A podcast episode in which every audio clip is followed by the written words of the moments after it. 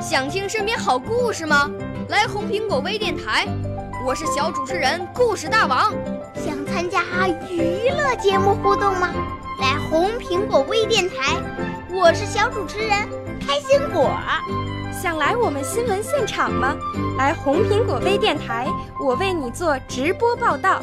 想有个机会脱口秀吗？来红苹果微电台，我带你在精彩栏目中互动开讲。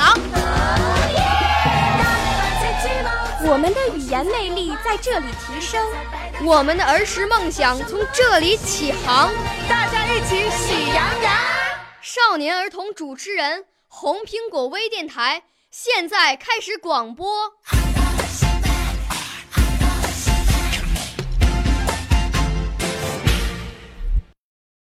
大家好，我叫李卓轩，今天我给大家讲个故事，想别人没想到的。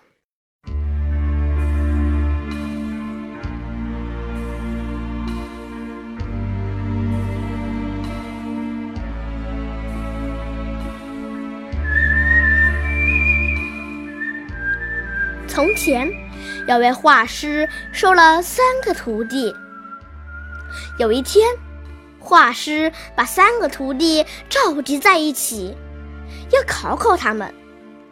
他给每个徒弟一张同样大小的纸，让他们画骆驼，看谁画的骆驼最多。徒弟们想了一会儿，便拿起笔画了起来。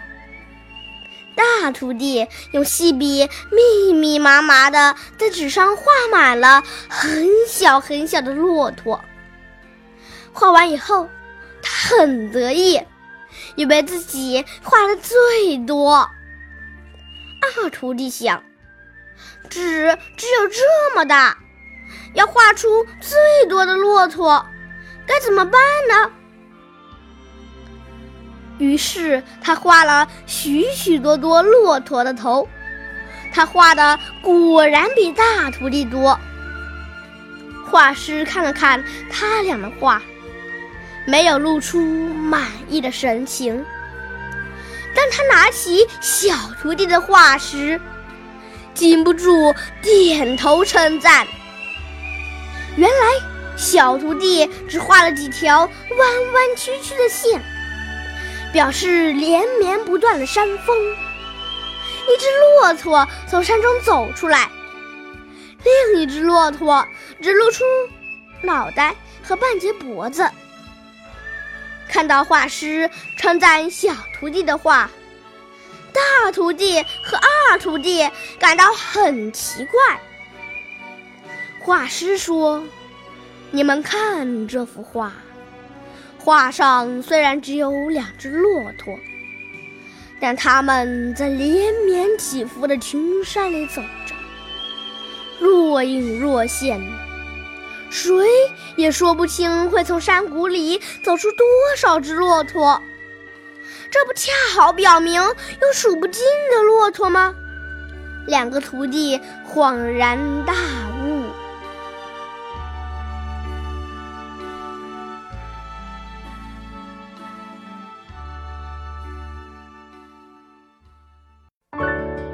少年儿童主持人，红苹果微电台由北京电台培训中心荣誉出品，微信公众号：北京电台培训中心。